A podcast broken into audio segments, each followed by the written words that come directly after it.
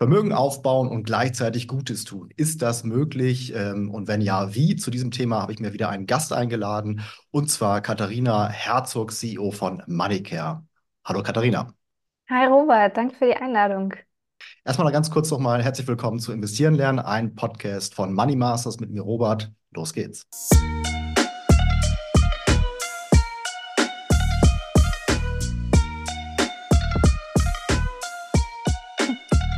Ja, Katharina, also ähm, vielleicht fangen wir einfach mal so an, dass du dich ähm, kurz vorstellst und natürlich auch dein Projekt kurz vorstellst, bitte. Sehr, sehr gerne. Ähm, also, wie du schon richtig gesagt hast, ich bin CEO und Co-Founderin von Moneycare. Und bei Moneycare helfen wir Privatanlegern und Privatanlegerinnen, nachhaltige Investitionen mit ihren eigenen Werten in Einklang zu bringen. Ähm, ich kann gern gleich nochmal ein bisschen weiter ausholen, was das eigentlich genau bedeutet. Aber es geht bei uns wirklich um nachhaltiges Investieren. Und ich persönlich ähm, habe meinen Hintergrund eigentlich im Bereich ja, Nachhaltigkeit ganz breit gesprochen. Ich habe internationale Beziehungen und internationale Entwicklung studiert, also alles Themenfelder, wo es um Fragen globaler Gerechtigkeit geht und wie man die Welt, die Wirtschaft nachhaltiger gestalten kann. Ähm, das heißt, da kommt das sehr gut zusammen. Und ja, Mhm. wir sind ein Startup aus Wien. Ich komme ursprünglich aus Deutschland. Ähm, Mhm. und ja, wir sind gerade in den ersten Anfängen rauszugehen in den Markt, ähm, erste User zu generieren und ähm, Leute für das Thema zu begeistern. Deswegen freue ich mich auch umso mehr, heute hier sein zu können und ein bisschen über Mhm. Manika erzählen zu dürfen. Das heißt, ihr habt eine Website, ne? Vielleicht schon mal Ja, die URL genannt, bitte. äh, klar, moneycare.at ist die Mhm. URL. Und was findet man da auf der Website? Man findet Nachhaltigkeitsdaten letztendlich, also Informationen darüber, welche Firmen, also welche börsengelisteten Unternehmen nachhaltig sind und in welchen Bereichen sie nachhaltig sind. Das heißt, man kann zum einen, wenn man mal interessiert ist, zum Beispiel, wie nachhaltig ist Apple eigentlich oder Tesla, kann man direkt danach suchen und kommt dann auf das Unternehmensprofil, wo wir wirklich zeigen, in den Bereichen Klima, Gesellschaft und Gender über zwölf Themen hinweg, ähm, wie nachhaltig das Unternehmen da genau ist. Mhm. Oder man kann auch, wenn man weiß, okay, mir sind die Themen, zum Beispiel Gender-Themen, super wichtig und ich möchte wissen, welche Firmen in diesem Bereich total gut abschneiden, dann kann man sich auch über die Kriterien sozusagen ähm, durchhangeln und die Filter setzen und dann genau die Firmen finden, die zu den eigenen Werten passen. Also eine Art Suchmaschine für nachhaltige Aktiengesellschaften quasi. Ja? Genau, genau. Und der Mhm. Plan ist, das natürlich auch auszuweiten auf äh, Fonds und ETFs, dass man wirklich mal irgendwann das ganze Universum durchsuchen kann nach den Mhm. Investmentoptionen, die zu einem passen. Mhm. Okay.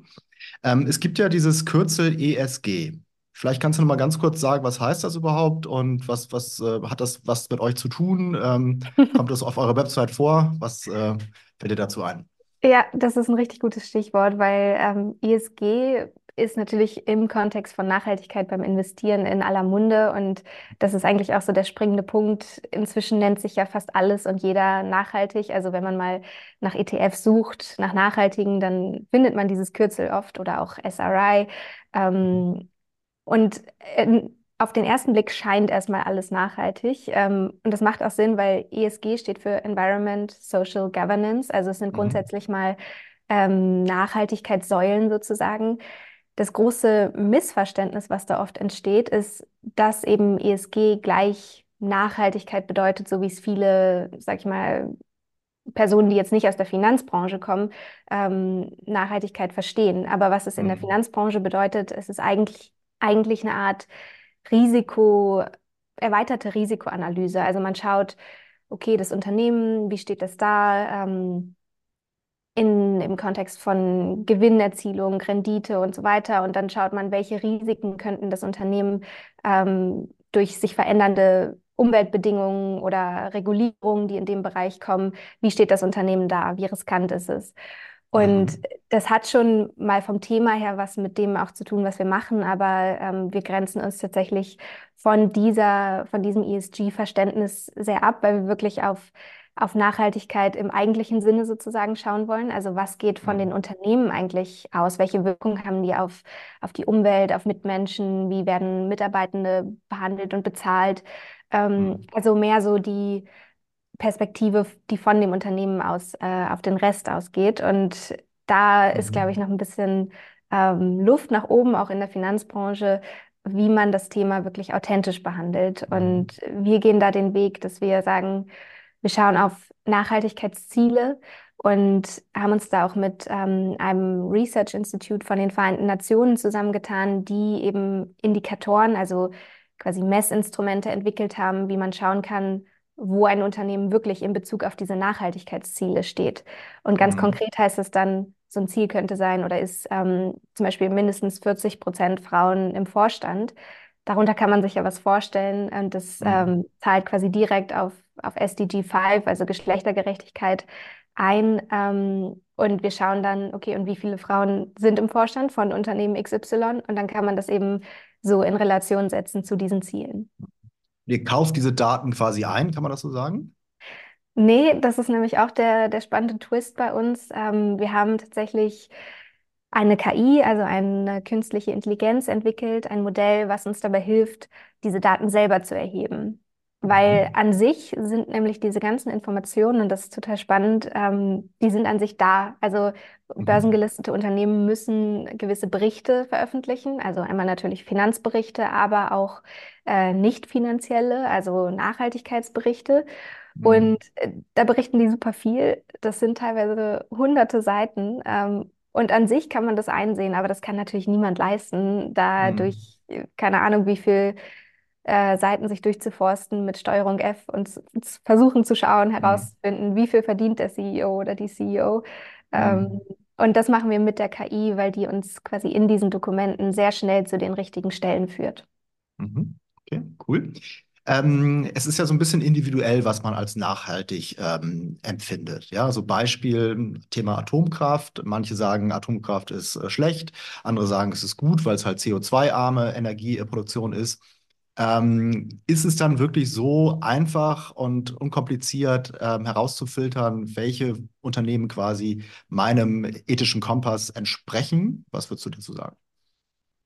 Ja, du hast vollkommen recht. Also das Thema Nachhaltigkeit, ich glaube, da kommen diese zwei Dimensionen zusammen. Einmal natürlich so quasi global betrachtet ähm, allgemeine Ziele, die wir verfolgen, die so als ethisch anerkannt sind ähm, oder wo sich Gemeinschaft, Staatengemeinschaften darauf geeinigt haben. Aber man hat natürlich auch persönliche Herzensthemen und Überzeugungen, ähm, wie du gerade richtig schon das Beispiel von Atomkraft genannt hast. Ähm, es ist tatsächlich ich glaube, dadurch kommen oft diese Missverständnisse, wenn man sagt, hier, das ist nachhaltig und dann macht man den Match quasi im Kopf, passt es zu dem, was ich für nachhaltig halte. Mhm. Ähm, es ist, klingt komplizierter, als es ist, weil was wir versuchen zumindest auf der Plattform ist, dass man eben das genauer einsehen kann und sich dann ein eigenes Bild machen kann. Und wenn man da die eigenen Filter setzt und sagt, ähm, wie gesagt, Frauen im Vorstand sind mir wichtig oder Treibhausgasemissionen, ich möchte sehen, welche Firmen sind innerhalb des 1,5 Grad ähm, Budgets an Treibhausgasemissionen. Das ist mir Mhm. super wichtig. Dann kann ich eben die beiden Dinge da besonderen Fokus drauf legen und die anklicken und sehen, Mhm. ähm, mal das ist mein Minimum und dann schaue ich, ob, der ob der Rest auch passt. Also Mhm. ähm, wir versuchen hier mehr Transparenz reinzubringen, damit es leichter wird, diesen Match machen zu können. Ja, also man kann schon mal vorfiltern, dann kann man noch mal ganz genau schauen, ne, bei dem Mhm, Unternehmen jeweils. Okay, genau, ja. schön. Gut. Ähm, wenn man jetzt Geld anlegen möchte, dann möchte man ja auch nicht nur was Gutes tun, sondern auch ähm, sein Vermögen vermehren, ne? Also Mhm, Renditeziele sind natürlich auch äh, nicht ganz unwichtig. Wie gut sind Renditeziele und nachhaltiges Investieren vereinbar? mhm. Spannende Frage, ähm, höre ich auch immer wieder, ist, glaube ich, ja, in vielen Köpfen einfach so eine Art Widerspruch. Ähm, vielleicht hole ich da mal ein bisschen aus und erzähle dir nochmal, wie wir auf auf die Idee von Moneycare gekommen Ja. sind. Das war nämlich, Mhm. also wenn man das genau auf eine Situation irgendwie runterbrechen muss, ähm, dann habe ich mit meinem jetzigen Co-Founder ein YouTube-Video angeschaut zum Thema Impact Investing und bin da irgendwie das erste Mal über dieses Konzept gestoßen. Impact Investing, was ist das? Es ist eigentlich nur die Idee, dass man eben beim Investieren nicht nur auf Rendite schaut, sondern auch, dass quasi auf dasselbe Level bewusst ähm, versucht wird, eine Wirkung zu erzielen, eine positive auf Gesellschaft und Umwelt. Das heißt, Mhm. diese Idee, das Ganze zusammenzubringen und eben nicht als Gegensatz zu sehen. Und das ist auch irgendwie das, was, was mich antreibt, wo wir, glaube ich, auch gesellschaftlich irgendwie hinkommen müssen, dass die Art zu wirtschaften eben beides erzielt. Also sowohl sinnvolle Geschäftsmodelle, die Geld reinbringen, die irgendwie die Mitarbeitenden bezahlen können und so weiter, ähm, aber die eben auch im Kern sinnvolle Beiträge zur Gesellschaft leisten. Ich glaube, Mhm. das muss nicht unbedingt auseinandergehen. Und wenn man jetzt, ich meine, rein auf so ESG-ETFs zum Beispiel schaut und wie die performt haben im Vergleich zu normalen ähm, ETFs, dann sieht man, also die sind ja noch relativ jung, aber da gibt es auch schon genug Studien, die zeigen, dass, dass die in der Performance gar nicht auseinandergehen, sondern teilweise ähm, ESG-ETFs zum Beispiel während der Corona-Krise deutlich stabiler waren oder sogar höhere Renditen erzie erzielt haben. Mhm. Ja, wobei du ja gesagt hast, dass dieses ESG-Thema nicht so ganz Genau. wirklich äh, Nachhaltigkeit widerspiegelt.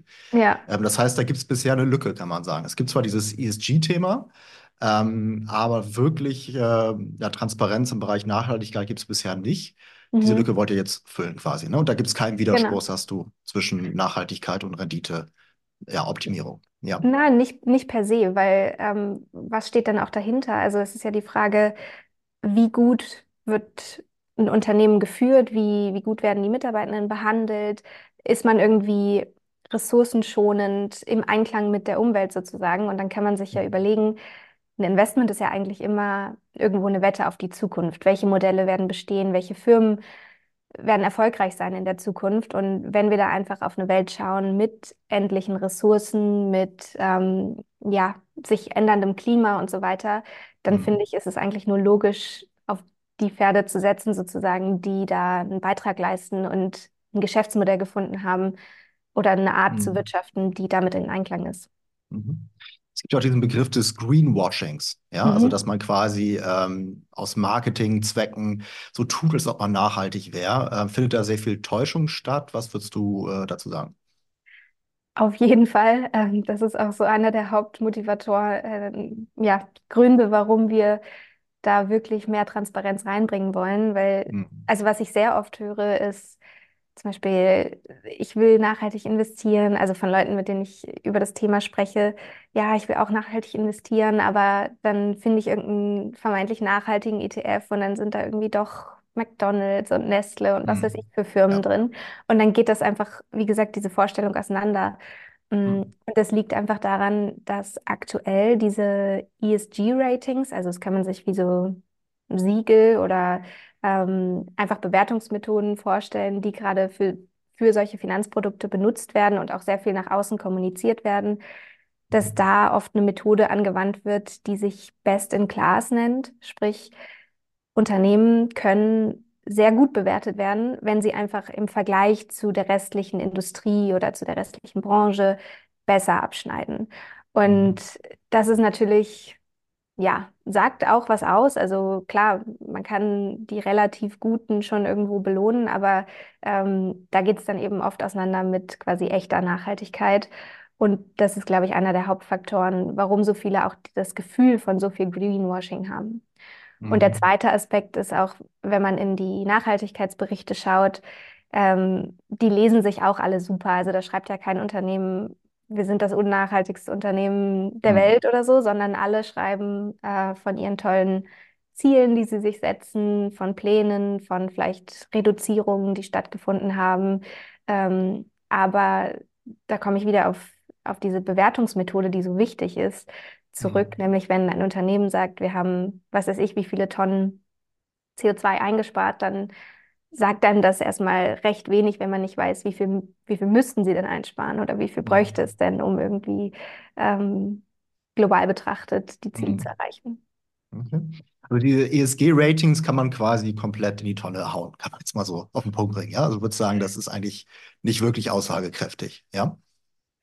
Es ist, ja, man muss es mit Vorsicht betrachten, auf jeden Fall. Man Mhm. muss wissen, was dahinter steckt. Ähm, und vor allem, also es gibt ganz viel wissenschaftliche Literatur dazu, dass die zum Beispiel auch komplett auseinandergehen. Also es gibt ja unterschiedliche Anbieter davon.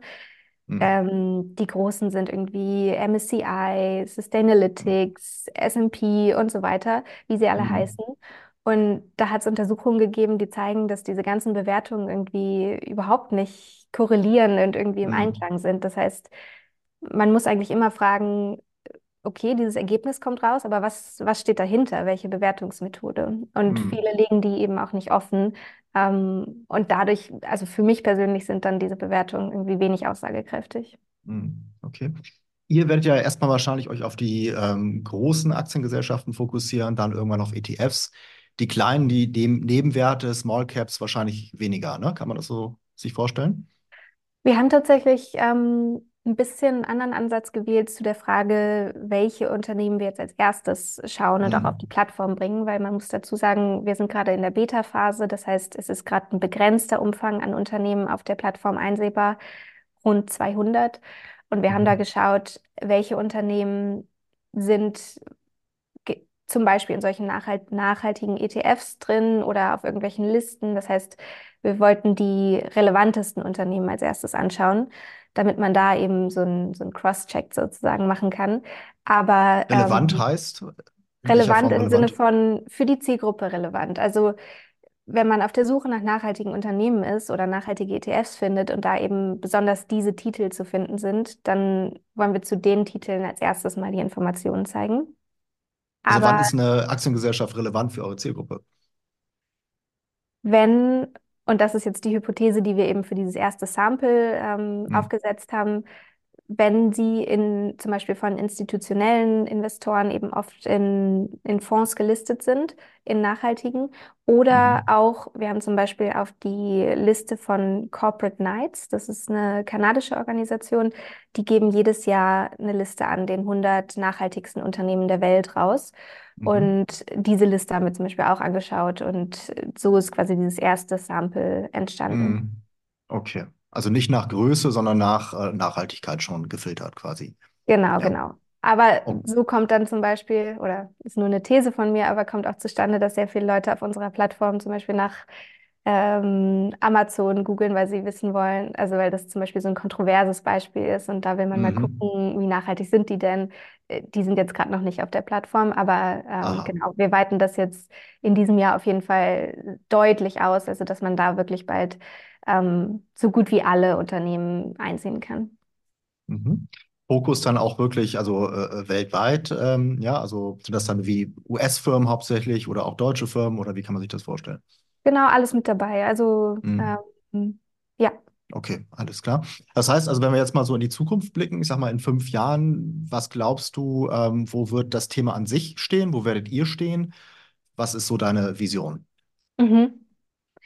Also, wenn man über das Thema an sich spricht und wo es dahin geht, dann bin ich schon überzeugt, dass wir da ähm, auch nicht die Einzigen sein werden, die wirklich versuchen, das Thema authentischer anzugehen. Das ist zum Beispiel, Mhm. also zumindest auch meine Hoffnung, dass ähm, quasi die ganze Debatte aus dieser anfänglichen ESG Richtung schon darüber hinausgeht. Und das hat, äh, da gibt es unterschiedliche Treiber, zum Beispiel jetzt ähm, Regularien von der EU, die getroffen werden, die auch versuchen, das Thema so ein bisschen konkreter zu greifen, mehr Standards zu etablieren in dem Bereich. Also ich glaube, das Thema wird sehr viel ernster genommen und auf ein Level, wie gesagt, mit zum Beispiel Finanzdaten gestellt. Das sehe ich Mhm. auf jeden Fall den Trend.